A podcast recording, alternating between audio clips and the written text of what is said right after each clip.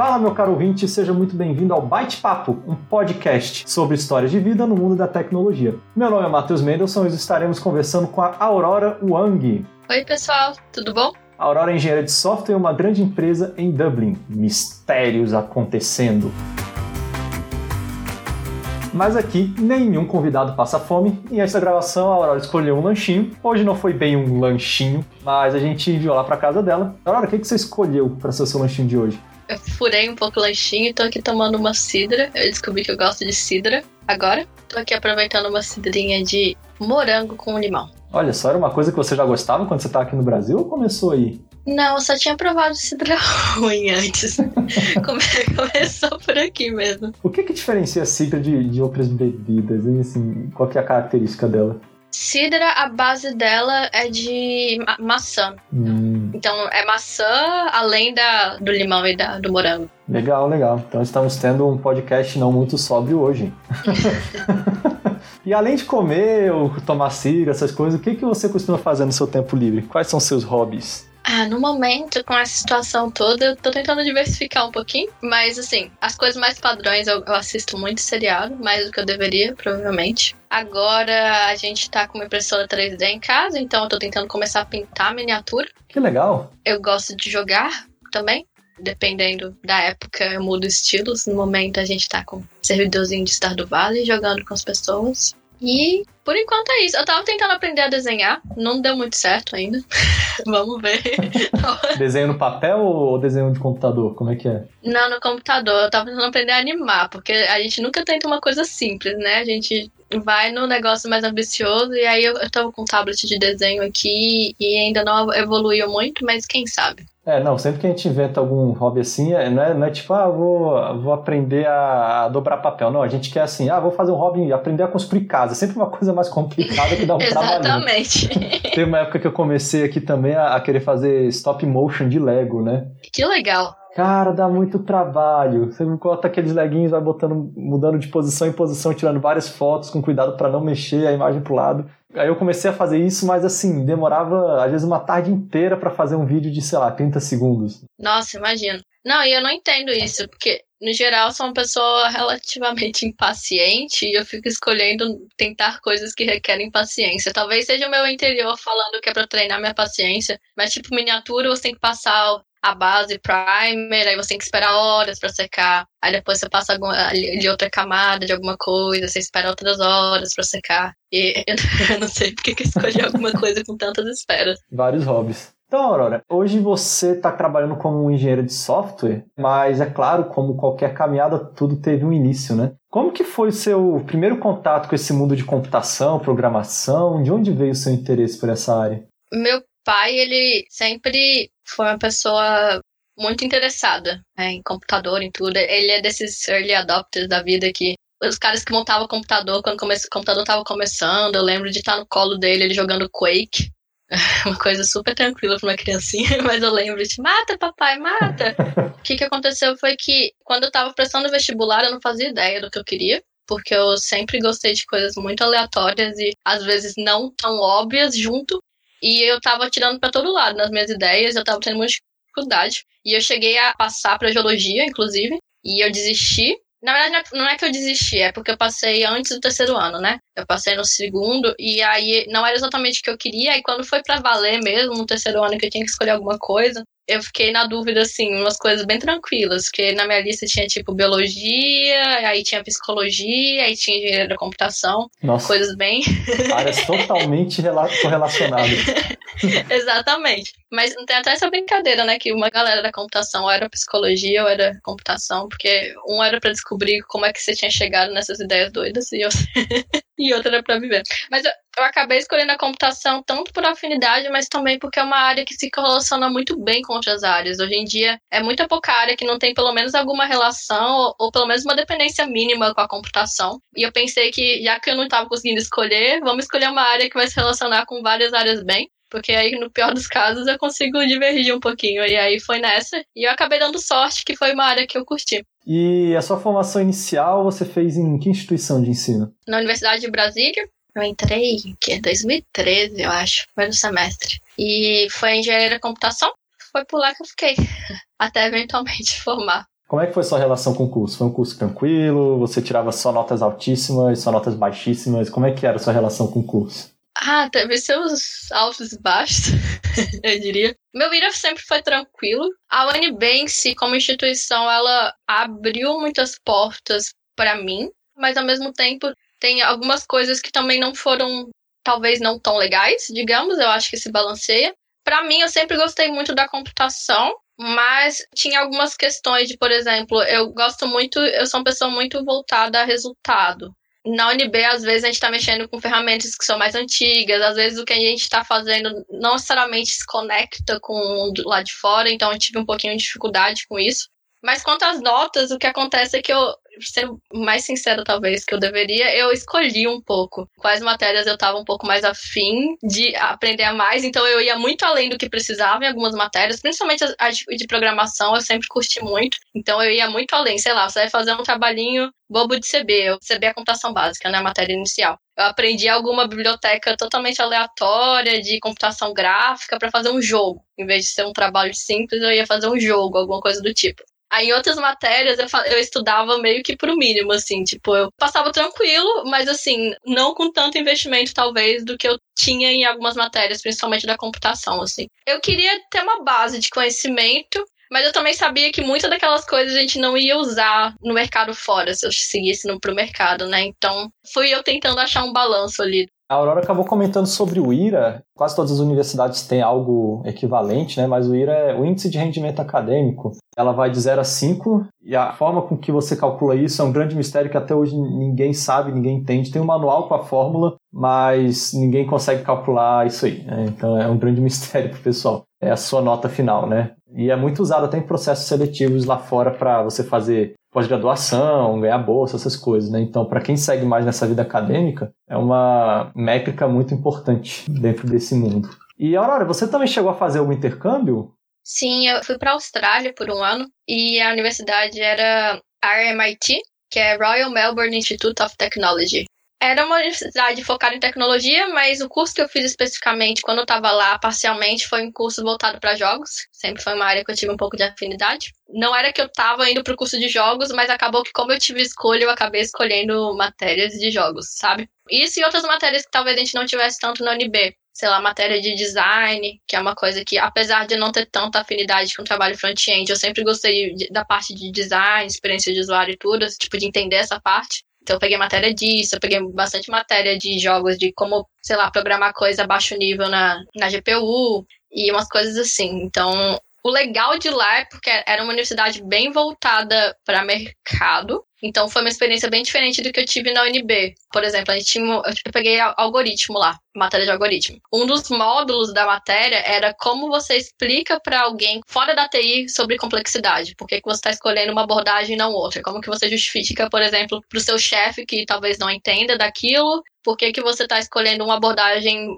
que vai, sei lá, talvez demorar mais tempo para implementar alguma coisa do tipo do que não outra abordagem. Então eles tinham essa preocupação também de fazer uma conexão com o mercado talvez um pouco mais evidente. Então foi diferente isso e a cultura no geral, que lá é bem diferente. Tipo assim, tinha um máximo de matéria que você podia pegar, porque eles queriam que as pessoas tivessem tempo suficiente para dedicar para as matérias numa boa. As pessoas eram muito preocupadas com manter um, um, equilíbrio de vida e de estudo, trabalho, etc. Então, enfim, foi uma realidade bem diferente. Inclusive, foi até estranho voltar depois, quando eu tive que voltar e continuar e me formar e tudo na UNB. Isso é uma coisa que a gente não ouve sempre, né? É uma universidade que tem uma preocupação com o equilíbrio entre vida profissional e pessoal, né? Isso é legal, achei bem interessante. Sim, lá tinha bastante suporte, porque Melbourne é uma cidade bem global, assim, tem gente do mundo todo lá. Então eles tinham todo apoio para estudante no geral, mas eles tinham apoio para estudante internacional, se você precisasse. Tanto, sei lá, de reforço, ou se você tivesse tendo problema em balancear as coisas e tudo, tinha suporte para esse tipo de coisa. Então era legal saber que meio que a universidade tinha esse tipo de preocupação. E a, a, vida lá, como é que era? Era tranquila, assim? Tinha uma qualidade de vida boa mesmo? Que o sonho brasileiro é aquilo, né? Ah, fui para outro país e aqui a vida vai ser muito melhor do que no Brasil. Vale lembrar algumas coisas. Melbourne tá roubando um pouco, porque eles direto ganham desses rankings de melhor cidade para viver no mundo, esse, esse tipo de coisa, então é uma competição um pouco injusta. Mas, no geral, querendo ou não, você, quando você está como intercambista, você está sendo pago para estudar em, um, em outro país, em uma outra cultura, em uma outra realidade. Então, a vibe é totalmente de felicidade, uma bolha ali de, de outra coisa. É bem diferente, por exemplo, do que a gente está vivendo agora. Querendo ou não, não era, eu abro aspas, a vida real no sentido de que não era, aquilo ali não podia continuar para sempre, entendeu? Isso de você estar tá naquela situação para mim foi muito bom, porque eu aproveitei bastante tudo que dava do intercâmbio, tanto das matérias, eu peguei tudo que talvez a gente não tivesse tanto acesso no NB que tinha lá, eu tipo agarrei com força. Ter contato cultural mesmo, que é uma das grandes pegadas também do intercâmbio. Perspectivas diferentes, elas engrandecem a gente, tanto como pessoa quanto profissional também. Quando você voltou para o Brasil, você chegou a fazer algum estágio durante a graduação? Eu não sei se conta como estágio, mas é, você inclusive estava lá comigo, a gente estava trabalhando numa empresa que nasceu dentro da UNB, né, como uma das iniciativas de uma das matérias que existem de introdução à atividade empresarial, e era de um amigo nosso, né? Tudo bem que a gente tinha mais de um produto, mas era muito essa vibe de startup, de todo mundo se juntando ali para tentar algo novo. Então, foi uma experiência divertida porque a gente conseguiu testar tecnologia nova, escolher o que a gente queria usar e foi aquilo. E foi seguindo. Foi o primeiro contato que eu tive com programação funcional. Apesar de eu não trabalhar tanto com ele, é o é meu paradigma preferido até hoje. Então foi muito divertido. Foi uma chance legal de sair de várias caixinhas que tinham em relação à tecnologia, em relação às pessoas. Tinha muita gente boa, muitos alunos e muita gente boa ali dentro foi uma experiência bem legal de crescer junto com as pessoas e explorar ferramentas diferentes e jeitos de construir coisas diferentes. E aí, além disso, eu também fiz um estágio. Eu meio que intercalei na minha graduação. Eu comecei, no início da graduação, eu fiz pesquisa, eu fiz PIBIC. Não foi uma área que eu curtia muito. eu descobri bem rápido. que nem eu falei, eu, eu, sou uma pessoa que gosta de, de resultados, eu sou uma pessoa um pouco mais mão na massa, eu gosto de prática. Então, eu tinha pegado um estágio que era em teoria da computação, não estágio, um PIB que era em teoria da computação, algo extremamente teórico. Eu descobri rapidão que não era minha praia. E aí depois eu intercalei com intercâmbio, e aí depois eu fui para pesquisa de novo, dessa vez em programação de alto desempenho. E durante a pesquisa, por conta dessa mesma vibe de querer alcançar um pouco lá fora, eu comecei a fazer um estágio numa empresa de consultoria especializadas em infraestrutura como código. E nessa empresa eu meio que emendei, eu saí da UNB da empresa e eu fui efetivada como engenheira lá dentro. Foi meio que tudo meio que juntinho, emendado. Esses anos finais de UNB, mistura entre pesquisa e estágio. O seu primeiro emprego na área, depois de formada, como é que foi? Na verdade, eu fiz estágio por três meses ou quatro. Eu estava no, no ano final do UNB, e aí eu estava tocando a pesquisa junto, estava bem corrido. Mas eu gostava muito eu aprendi muito lá dentro, muita gente boa também lá dentro, muita sorte de trabalhar com tanto profissional bom lá dentro. Eu bati muito com a cultura da empresa, eu achei dentro da empresa uma área da computação que eu gosto muito. Acabou que deu esse, essa combinada boa e, eu, e eles me ofereceram para ser efetivada então eu transicionei de estágio nesses primeiros quatro meses para uma vaga fixa mesmo. Aí eu entrei como analista de desenvolvimento, é desses nomes que eles falam, pleno.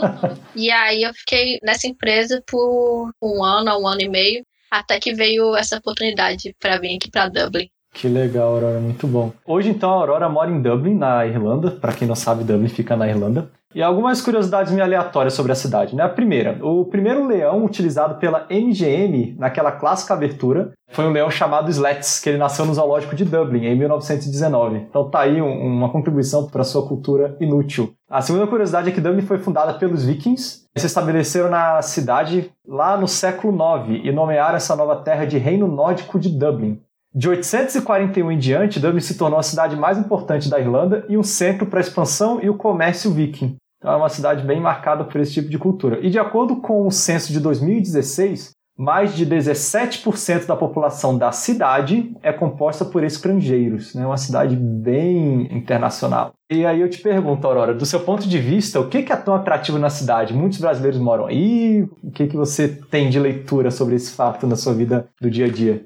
Respondendo parcialmente a pergunta, sim, tem muito brasileiro que mora aqui. Eu acho que é uma das maiores comunidades percentualmente de nacionalidades estrangeiras, eu acho que o Brasil aqui deve estar tá ganhando.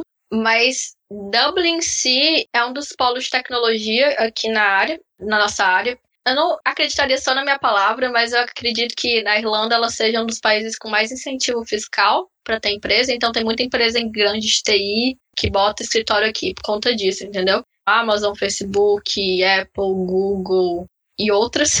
Tá todo mundo aqui. Então isso é parcialmente porque gente escolheu vir para cá. Na verdade, o que aconteceu foi que quando eu recebi uma oferta, eu tive escolha de ir para alguns lugares. O processo seletivo que eu estava participando era da Europa, então eu tinha algumas cidades que dava para escolher. O que aconteceu foi que eu escolhi junto com meu esposo. Ele também é da área, então a gente queria ir para um lugar que tivesse oportunidades de trabalho que fossem interessantes, fossem a praia dele. Então aqui escolha não falta, então tem esse lado. A gente queria um lugar que falasse inglês, apesar de eu adorar Madrid, que era uma das opções nosso espanhol, eu acho que a gente não se garante, a gente não se garante tanto nele. Portunhol, né? Como todo bom brasileiro, falamos portunhol. Exatamente. Não que nosso inglês seja ó, essas coisas, mas assim, bem melhor que o espanhol, então a gente foi por conta disso. E também eu, eu não gosto de cidade tão pequena. Então, algumas cidades, tipo Luxemburgo, coisas do tipo, a gente. Não que o Dublin seja uma cidade muito grande, porque não é, mas a gente queria uma cidade um pouquinho maior. E eu acho que a gente tirou Londres por conta do Brexit. Na época já tava essas conversas do Brexit, a gente queria estar dentro da União Europeia na época, então a gente acabou vindo para cá. Vamos voltar um pouquinho no tempo. A gente acabou falando um pouco mais de como que você, por que que você escolheu ir para aí e tal, mas a gente precisa falar um pouquinho antes disso também. Como é que estava a sua vida antes da mudança para Dublin? Você já estava tentando ir para fora? Como é que estava esse processo até você se deparar com Dublin? Que nem eu falei, na época eu estava numa empresa que eu curtia muito eu gostava bastante do meu trabalho, eu tava numa fase que eu tava começando a explorar um pouco mais algumas coisas que eu gosto, sei lá, participar mais de evento, palestra, essas coisas. Eu tava numa vibe boa. Então, meio que isso ia um pouco contra a planos que eu tinha lá no início, quando a gente ainda tava na faculdade e tudo, que a gente queria voltar a sair do Brasil. O meu esposo, na época, namorado, ele também foi comigo pra Austrália. Aí depois a gente voltou, e quando a gente voltou, a gente já tava com plano de tentar sair de novo, talvez para Canadá. Mas por conta da situação toda, assim, eu tava curtindo meu trabalho, eu tava gostando de tudo e tem a família perto e tudo. Então a gente estava se preparando para um futuro ir para fora, mas não era uma coisa que a gente estava achando que ia acontecer em alguns meses. A gente achou que fosse algum plano para alguns anos, talvez. Eu não estava procurando isso, eu não estava procurando sair da empresa, eu não estava ativamente procurando por vaga, nem por chances para sair para o exterior naquela época. Como é que a oportunidade de trabalhar nessa empresa chegou até você? Foi o LinkedIn, eu recebi uma mensagem da recrutadora e ela perguntou se eu queria participar do processo seletivo. Eu sempre sou muito receptiva com, no LinkedIn no geral, com qualquer recrutador que me mande mensagem. Mesmo que eu não queira participar do processo, eu sempre respondo bem educado e tudo. Eu tento conversar com a pessoa, eu tento realmente olhar a vaga, a empresa e tudo, antes de falar um não. E manter o contato, manter a conexão no LinkedIn e tudo. Nesse especificamente, por ser uma empresa grande, eu achei que, independente de tudo, ia ser uma boa experiência para mim pelo menos tentar, ver como que tava meu inglês de novo e testar para ver o que, dava, mas eu fui muito sempre atenção, sendo sincero. Até eu tinha feito isso algumas semanas ou meses atrás, naquela época, eu tinha tentado outra empresa grande. Eu tinha falhado miseravelmente, mas o mesmo esquema. O recrutador me mandou uma mensagem, nem foi LinkedIn, foi no, no Stack Overflow, que tem uma parte de recrutamento no Stack Overflow. Eu tava contribuindo um pouco mais na época pro Stack Overflow respondendo pergunta. Foi a Booking.com, inclusive. E aí eu fui muito mal, mas eu fui mal assim, do, do chão não passa mal. Então, o que aconteceu foi que eu achei que fosse ser uma coisa semelhante, assim, que vamos lá, outra empresa grande, outra experiência para você treinar, perder um pouco o medo de fazer esse tipo de entrevista e tudo. Você acha que você fez algum o dever de casa direitinho entre essa entrevista que você disse ter falhado e a dessa empresa que você está hoje, ou você acha que foi sem nenhum preparo a mais? Eu devia falar que sim, que foi muito preparo, muita coisa. Eu queria estar aqui falando para todo mundo que sim, mas na verdade não. Na época eu tava uma, uma época bem corrida no trabalho. Entre essas duas entrevistas não foi tanto tempo assim. Então acabou que não. E o que, que você acha que mudou então? Por que, que você falhou em uma e na outra você teve sucesso? A que você deve isso? Uma coisa foi o tipo de vaga que, que acontece é que eu trabalhava numa empresa, que nem eu falei, que especializada em infraestrutura como código, eles trabalhavam muito em cima da cultura DevOps, então ajudando outras empresas de TI ou áreas de TI a transicionar para uma cultura diferente, para um jeito de organizar as equipes e tudo diferente. Eu gosto muito dessa interseção de trabalho, desenvolvimento e infraestrutura. Então eu tenho afinidade com isso. Mas, querendo ou não, mesmo tendo essa afinidade, eu gosto de ser desenvolvedor de software. É uma coisa que eu curto. Então, na Booking, eu estava tentando uma vaga para SRE, que é Software Reliability Engineer, que é uma vaga que ela é muito mais voltada para infraestrutura. Ainda tem muito desenvolvimento, mas ela está primariamente focada em infraestrutura. É o futuro, ou presente, talvez, da, do antigo sysadmin apesar de eu ter afinidade com a infraestrutura e eu gostar de trabalhar nessa interseção, eu acho que SRA talvez não seja uma vaga especificamente para mim, então isso foi em partes. Em outras partes também foi porque eu estava bastante nervosa. O que aconteceu é que eu acho que falhar tão miseravelmente também me ajudou a eu estar bem mais tranquila. Quando eu falo bem mais tranquila, não significa que eu esteja tranquila. É só porque eu estava realmente muito nervosa na, na primeira, na primeiro caso. Então eu ainda passei mal de nervoso durante o processo seletivo todo, nessa vez que eu passei, mas mesmo assim eu ainda consegui responder as perguntas que nem uma pessoa normal. Não foi tão horrível que nem foi com a Book. Consegui responder como uma pessoa normal. Quem ouve isso até pensa, nossa, ela deve ser uma menina muito estranha, então, né? Não, gente, a Aurora é uma pessoa normal. não tem nenhuma loucura na vida dela, não. A única loucura foi ter entrado para a área de, de software, né? Foi só isso mesmo.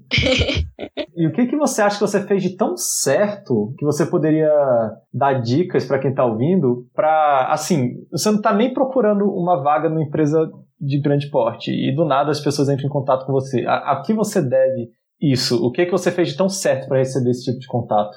Eu não acho que existe uma fórmula mágica para esse tipo de coisa, mas o que eu acho que talvez tenha ajudado é porque eu estava tentando começar a ser mais engajado na comunidade na época. Por exemplo, eu tinha feito um desafio para eu mesma na época de responder uma pergunta do Stack Overflow, pelo menos uma pergunta por dia. Isso já ajudou, por exemplo, a conseguir a entrevista da Booking, porque muitas vezes as pessoas não sabem, mas as pessoas recrutam pelo Stack Overflow também. Além disso, eu estava tentando começar a submeter para palestrar em evento. Eu estava tentando ser um pouco mais ativa, assim, em responder fórum e estar mais em contato com pessoas. Porque no Brasil tem muita comunidade de TI legal. Tem muita gente fazendo muito trabalho bom de disseminar conhecimento, em ajudar uns aos outros. Tem muita comunidade legal no Brasil. Então eu estava tentando começar a dar um pezinho naquilo e talvez isso tenha trazido um pouco de visibilidade para o meu perfil.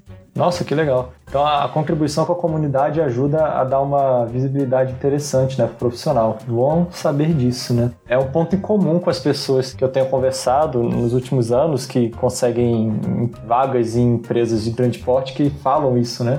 O engajamento na comunidade é realmente algo importante.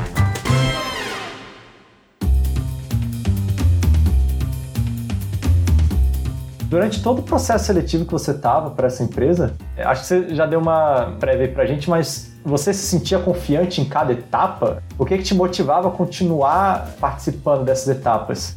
Definitivamente não. Eu não me sentia confiante. Eu lembro que, tirando a última etapa, de sair de todas as etapas com certeza absoluta que eu tinha fracassado.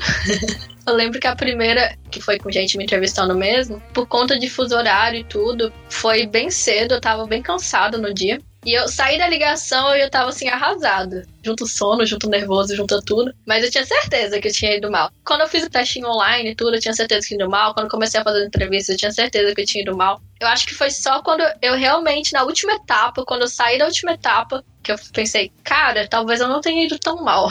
E agora, o que, que eu faço? Não é que eu não tava levando a sério, eu tava levando o processo a sério. Mas eu, eu não achava que as chances de eu passar seriam muito boas. Inclusive, eu tava participando de outros processos nesse mesmo esquema de vamos treinar. Porque, querendo ou não, eu sou muito da política que, mesmo quando você tá satisfeita com o seu trabalho, você tem que continuar cuidando da sua carreira no geral. E você saber o que tá acontecendo lá fora é parte disso. Né? É por isso que eu sou receptiva com o recrutador e tudo, mesmo quando eu não tenho intenção de sair. Porque, enfim, as coisas podem mudar. Às vezes, até a própria empresa pode decidir que você não se encaixa mais com a empresa, e aí você ainda tem que continuar achando outras coisas, sua carreira segue em frente, né? Então, o que aconteceu foi que eu já estava participando de outros processos, mas, de novo, eu estava muito tranquila com o meu trabalho. E a empresa, particularmente que eu tô agora, quando eu tinha dado uma pesquisada, não só essa empresa, mas empresa grande no geral, dá um receio, porque eu estava numa empresa que, querendo ou não, era uma empresa menor, empresas grandes sempre tem o risco de, tá, e beleza, e, e, e, se virar esse tipo de coisa de meio que máquina de trabalho, que você não respira, você não faz nada. Eu tinha muito esse medo, porque eu sou muito, às vezes, investido em trabalho, eu tenho muita dificuldade de parar. Eu tinha muito medo de entrar em algum lugar que tentasse, tipo, sugar a minha vida até o final. Mesmo se eu passasse, eu não achava, eu não tinha certeza se eu ia aceitar, sendo sincera. Dá pra ver que eu sou ansiosa, só explicando, né, essa, essa saga toda. É uma decisão muito grande. Eu casei na mesma época, então eu tava casando, mudando de país, mudando de emprego, deixando meio que muita coisa no Brasil, né? Muita coisa que a gente já tava construindo juntos, eu e meu esposo. Não foi que eu deixei para trás, na verdade eu carreguei e estou continuando evoluindo nisso, mas na época é uma decisão meio se eu falo sim, muita coisa vai mudar. Meio que durante o processo seletivo eu não considerei tanto isso porque eu tava, beleza, eu não acho que vou passar. E aí, quando eu comecei a pensar, isso, eu passar, aí veio todo um tipo diferente de ansiedade. Resumindo, durante todo o processo eu estava ansiosa, eu achei que eu não fosse passar até o último minuto, e quando eu achei que eu fosse passar, aí bateu um desespero. o desespero não era se não passasse, o desespero era vai que eu passo, né? Exatamente, eu sei que parece louco, mas foi um pouco isso. Eu entrei numa crise existencial quando eu achei que eu fosse passar. E sobre o processo seletivo, ele é sempre igual ou ele varia muito de acordo com a vaga? O que, que você pode dar, talvez, de dicas de material de estudo ou de assuntos que deveriam ser mais estudados para processos seletivos de grandes empresas? Né? Você deu alguns exemplos de empresas que tem em Dublin, tipo Amazon, Apple. O que, que você poderia dar de dica de material e de assuntos que as pessoas deveriam focar na hora de se preparar para essas entrevistas? Para empresas maiores, é, você normalmente vai conseguir achar até que bastante referência online. Apesar de que, na maioria dessas empresas, eu creio que eles devem pedir para os candidatos não divulgarem coisas específicas do processo. Se eu entrar no Glassdoor, você vai conseguir ver bastante coisa sobre a empresa. E também tem algumas referências. Por exemplo, tem um livro que chama Cracking the Code Interview, que ele passa sobre vários aspectos de entrevista para desenvolvedores de software. Inclusive, ele para cada uma dessas grandes empresas, ele tem uma sessãozinha explicando mais ou menos como o processo funciona no início do livro. É um livro bem legal, recomendo. Mas uma coisa que eu falo quando alguém me pergunta dica no geral, às vezes as pessoas elas estão muito querendo procurar exatamente como responder certo cada coisinha e, e, tipo como você respira certo e como que é o jeito que você inclina na cadeira quando o entrevistador te faz uma pergunta, mas não deveria ter uma receitinha de bolo certa. Assim, na parte técnica, existem coisas que você tem que ter. Alguns conhecimentos básicos que é bom você passar sobre, sei lá, algoritmo, complexidade, programação orientada a objeto, arquitetura e design, esse tipo de coisa. Esses fundamentos você precisa entender, porque normalmente as empresas grandes pedem. Mas quanto a, sei lá, entrevista, tipo, como que você respira certo, como você responde isso certo, eu sou muito da política que você tem que ser honesto e que entrevista deveria ser uma via de duas mãos. Não é só a empresa que está procurando candidatos que se encaixem nela, mas você deveria estar tá procurando uma empresa que você se encaixe. Eu sei que o mundo não é ideal e nem sempre a gente tem. Todas as pessoas têm escolha, às vezes, enfim, tem várias situações que a pessoa realmente não tem muita escolha. Mas se você tivesse a oportunidade de realmente tratar o processo seletivo como você também escolher em algum lugar que seja legal para você trabalhar, isso às vezes muda um pouco sua perspectiva. Porque às vezes você não está procurando mais sobre a empresa porque você quer dar uma resposta perfeita se alguém te perguntar. Por que essa empresa? Por que você quer trabalhar pra gente? Mas porque você realmente está procurando razões para querer trabalhar para aquela empresa. Então, eu acho que o processo seletivo, principalmente todas essas partes, porque tem uma parte normalmente que as pessoas falam: ah, você tem alguma pergunta pra gente, né? Eu acho que isso é uma oportunidade para você realmente entrevistar o seu entrevistador, por exemplo, para saber tirar dúvidas sobre coisas que você se importa. Eu, por exemplo, sabendo que eu estava preocupada com a harmonia entre trabalho e vida pessoal, eu perguntava para meus entrevistadores numa boa. E aí, como está a sua harmonia de trabalho e vida pessoal? É uma coisa que você consegue manter em equilíbrio seu, na sua posição atual? A empresa ela te dá apoio e ferramentas para ver esse equilíbrio ou não? Você está feliz no seu trabalho? Esse tipo de coisa. Porque, querendo ou não, isso importa e é isso muito também que às vezes a empresa está buscando. Não é só sobre você ter a base técnica, você tem que ter a base técnica. Mas você ter um médico cultural, ele é muito importante. Tanto para a empresa quanto para você. Tudo bem, eu, eu estudei também para o processo seletivo e tudo, não tanto quanto várias pessoas estudam, mas eu, eu estudei. Mas eu acho que eu fui muito sincera. A empresa específica ela tem os princípios de liderança, né? Querendo ou não, eu combino bastante com esses princípios de liderança. Então, para mim, foi tranquilo responder as coisas a parte comportamental da entrevista porque eu tava sendo muito sincera. Porque se não fosse uma coisa que batesse, eu não queria estar lá dentro, entendeu? Muito legal. Então a gente tem que também entrevistar a empresa, né? Isso é uma coisa bem interessante de ter em mente. Às vezes as pessoas têm na cabeça aquela ideia de, ah, vou trabalhar na empresa tal, é o meu sonho de consumo, mas só porque é uma empresa grande, entre aspas, né? Só porque é uma empresa grande que faz coisas que impactam as pessoas, né? Legal, mas e aí, será que você trabalhando lá teria que vender a sua alma? Ou será que você ainda assim conseguiria ter uma vida? Será que você se encaixa no perfil de trabalho que aquela empresa dá? Então são coisas que são interessantes manter em mente, né? Esses conselhos que a Aurora deu são bem legais pra gente. Essa empresa que você trabalha, a gente conversou antes, você me disse que ela é uma grande adepta da cultura DevOps, né? A gente acabou falando um pouquinho aqui na, nessa pergunta anterior, mas você poderia explicar para a gente o que é a cultura DevOps e como que o seu cargo se relaciona com ela? Então, a gente não comentou especificamente qual é a empresa, mas vamos tirar o mistério. No momento estou trabalhando para a Amazon. Voltando na sua pergunta, como que a empresa se conecta com a cultura, querendo ou não, a Amazon com a AWS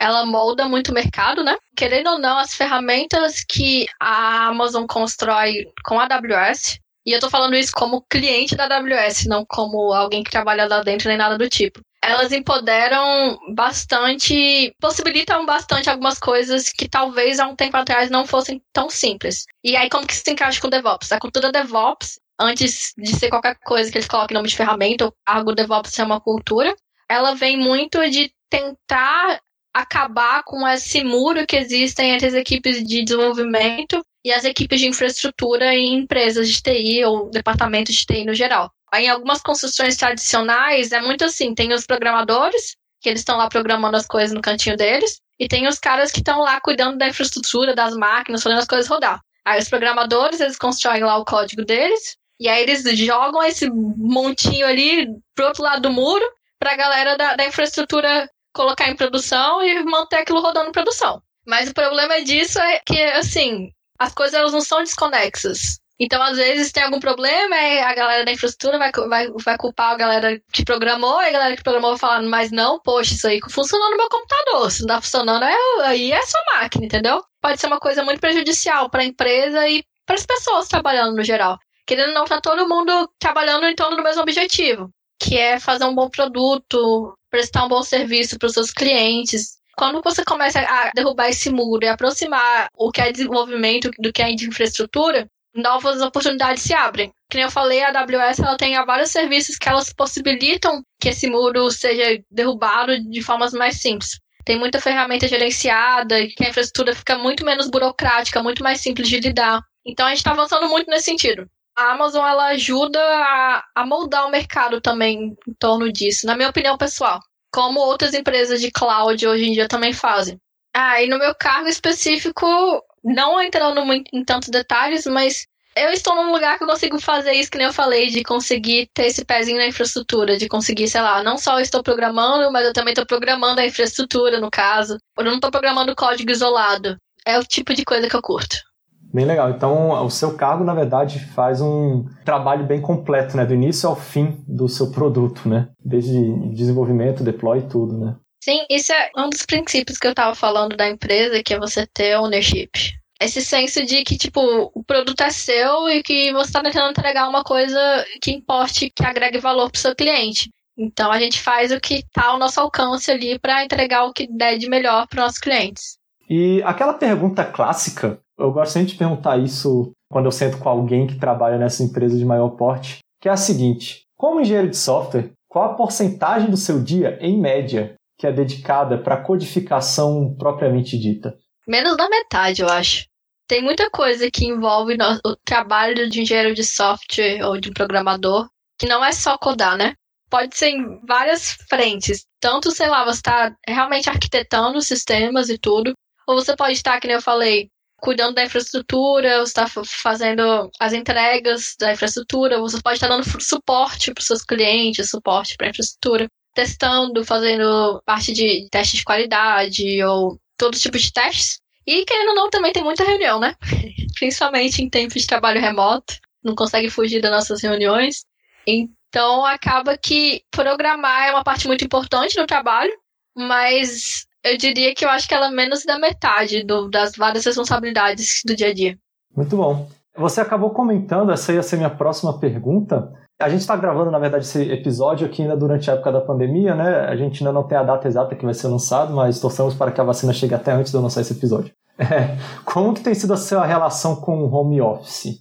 Na minha empresa anterior, ela era totalmente remota. Eu já estava acostumada a trabalhar remoto, mas a diferença é que é muito diferente você estar dentro de uma empresa que a cultura empresarial e toda a organização foi em torno dessa proposta de ser um home office, de um contexto que todo mundo foi obrigado a trabalhar home office, não por escolha. No meu trabalho anterior, já sabia que o home office era uma tinha suas vantagens e desafios, então os desafios já estavam sendo trabalhados desde sempre. Agora, quando a gente foi forçado, o mundo todo foi forçado a ir home office, e eu trabalhava 100% no, no escritório, na Amazon, querendo ou não, foi uma mudança brusca de um dia para o outro. É por isso que eu digo que eu acho que é muito diferente home office, porque era home office e home office que você está sendo obrigado a ser home office. Eu, por exemplo, não tinha um escritório. Quando eu estava na empresa anterior, eu já tinha uma, um, um lugar específico de escritório, para até com fundinho para ter reunião, tudo organizado. Quando eu entrei home office por conta da pandemia na Amazon, inclusive eu tinha alguns familiares visitando e eles ficaram presos lá em casa por conta da pandemia, o que significa que eu estava começando home office com várias pessoas na minha casa, tadinhas, que não conseguiam voltar para o Brasil. Todo mundo tentando se ajustar ali, como que a gente se organiza, como que a gente não, não cutuca ali um, um cotovelo no cotovelo do outro para dar tudo certo. Mas é bem diferente na minha visão que mais impacta para mim é a cultura mesmo. Você ter uma cultura empresarial que é em torno disso ou não ter. E quando você tenta traduzir exatamente o que você tem no escritório para home office, não necessariamente vai dar 100% certo. Então também tem esses ajustes. Essa pandemia, na verdade, pegou todo mundo de surpresa, né? Entre aspas, azar, ou talvez sorte, né? Que você teve que entrar nisso com familiares visitando, né? Porque apesar de a casa estar cheia, né, podem te dar algum suporte emocional, psicológico, né? A sensação de solidão, imagino que diminua um pouco, né? Sim, inclusive foi estranho. As pessoas irem embora depois. Casa cheia e de repente não tem ninguém. Tem meu esposo, né? Meu esposo e meu cachorro. Mas assim, não tem ninguém de visita, assim. No fim das contas, a que você deve todo esse seu sucesso no processo seletivo da Amazon? Você daria os créditos aos seus estudos, à sua dedicação, a alguma coisa de, voltada para sorte? A que você deveria isso tudo? Eu costumo dizer que eu, eu me acho uma pessoa muito sortuda.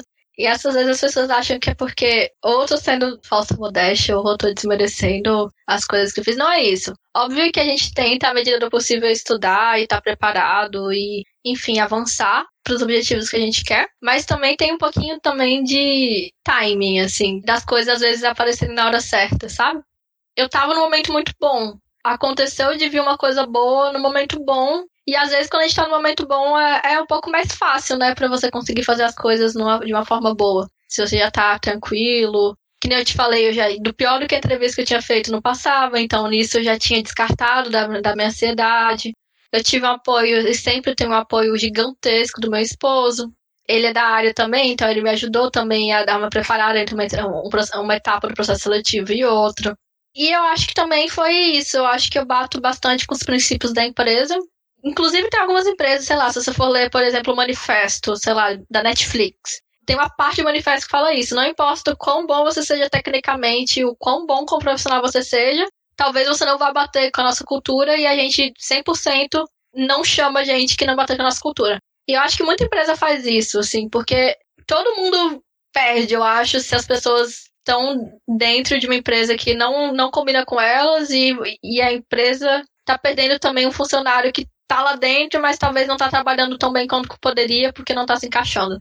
Foi uma mistura de tudo isso. Acho que foi sorte ter conseguido participar de intercâmbio, então eu tinha, sei lá, talvez uma base mínima de inglês, ou pelo menos de me virar com inglês, então eu tinha conseguido falhar em outros processos seletivos talvez semelhantes. Eu tinha apoio, uma base de conhecimento que a universidade me deu. Não tem uma coisinha só, acho que é uma várias coisas que combinaram nisso aí. Como é que você lida hoje com o balanço entre a vida profissional e a vida privada? A gente comentou isso agora há pouco, né? Que foi uma das perguntas que você fez nos seus, seus entrevistadores. E você acha que hoje você conseguiu alcançar um bom equilíbrio? Ou como é que você lida com isso? Ah, terrivelmente, pra ser sincera. Isso é uma das coisas que eu ainda tô tentando aprender aí nesse início de carreira. Eu acho que até por conta de talvez eu achar que teve uma pitada de sorte, eu tenho que trabalhar muito duro para ver se eu realmente mereço estar aqui, se isso faz algum sentido. E aí, por conta disso, às vezes eu acho que eu, eu sou mais investida assim do que talvez eu deveria. Eu tenho um pouquinho de dificuldade, às vezes, de desconectar do trabalho. Quando eu digo isso, é, sei lá, eu tô dormindo e eu tô sonhando com alguma reunião, algum problema, algum bug que teve, aí eu acordo assim do nada, pensando no bug que tá. Ou sei lá, não consigo deslogar do trabalho na hora que eu deveria. Eu tenho muita sorte de ter um, um, manager ah, no momento que ele sabe esse tipo de coisa e ele tenta me dar uma freada. Então eu tô num time bom, com uma energia bom, que ele tenta me ajudar a balancear isso um pouco. Mas isso é uma das coisas que eu ainda, ainda falho miseravelmente e eu acho que ainda vou continuar falhando. Mas falhar faz parte, então eventualmente a gente vai melhorando nisso. Eu acho que já melhorei bastante de um tempo pra cá, porque meu metabolismo caiu já por conta dessas coisas de ficar trabalhando mais desbalanceado que eu deveria. Peguei umas infecções aí da vida, umas coisas assim. Mas agora a gente tá tentando ser mais saudável, pausar, fazer o horário certo. Que é importante, porque querendo ou não, não faz sentido. Depois de, sei lá, quando você tá 9, 10 horas logado, sua cabeça não funciona mais direito. Tipo assim, você pode estar investido quanto for, mas você não vai estar rendendo quanto você deveria. É muito melhor, tanto para você quanto para a empresa, você tá descansado, você tá com uma rotina balanceada, você tá saudável, você vai render muito melhor. É aí uma coisa que eu tô tentando aprender. Que nem eu falei, tem esse princípio que eu tava falando de ownership, que é uma coisa que eu sou muito dessa, tipo, que vier eu tô tentando pegar para tentar fazer. E uma coisa que eu tô tendo que aprender é que às vezes ownership significa deixar os outros fazerem também. Porque se você pega tudo o tempo todo, você não vai conseguir fazer tudo bem. Ninguém no mundo consegue. Então, às vezes, também significa, tipo assim, você delegar, às vezes também significa você, tipo, confiar que as pessoas vão fazer e tudo. E eu tenho muita sorte de estar trabalhando com um monte de gente muito boa no que eles fazem. Então, eu confio bastante no meu time. Então, eu tenho que aprender a, a tipo, meio frozen, let it, let it go dar uma. Referências. é uma coisa que a gente está trabalhando ainda para melhorar. Muito legal. Vamos ao nosso último bloco de perguntas. É um joguinho rápido, a gente chama de bite bola, bite rápido. Você hoje acha que pode dizer que já se encontrou profissionalmente ou ainda não chegou a um ponto que você pode dizer que já sabe qual carreira você quer seguir pelo resto da sua vida? Nunca vou me encontrar, creio eu. Próximo, eu acho. Bom, bom. Você tem alguma pessoa que te inspirou nessa jornada? Várias. Já comentei do meu pai, minha mãe também. Eu tenho muitas referências de, de pessoas com ética de trabalho muito forte na minha família. Então eu me inspiro bastante neles. Excelentes profissionais, independente da área. Muita gente boa. Para você, qual foi a importância do networking na sua trajetória? Ah, gigantesca. Conhecer pessoas não só te ajuda a ter contato, mas te ajuda a ter perspectivas diferentes e perspectivas diferentes e diversidades diferentes engrandecem sua visão de mundo e sua carreira no geral. Se você hoje pudesse reviver toda a sua história, lixe uma coisa que você faria exatamente igual e uma coisa que você mudaria. Eu acho que não teria pego o PIBIC em teoria da computação. que o seu professor não te escute, né? Tadinho, ele sabia que não era muito para mim. Ai, fazer certo, eu teria feito intercâmbio do jeitinho que eu fiz. Acho que abriu muitas portas.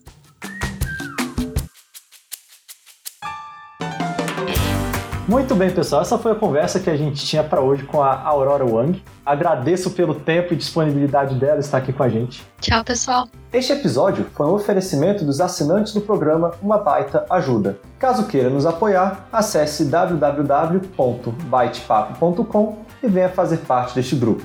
E para todos vocês, nos vemos no próximo episódio. Então, um beijo no cérebro, um cheiro no cangote e nos vemos em breve. Tchau, tchau.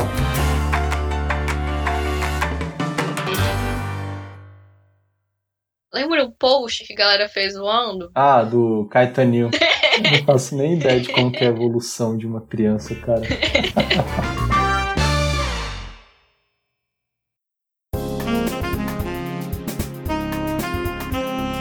Este podcast foi editado por Randy Maldonado.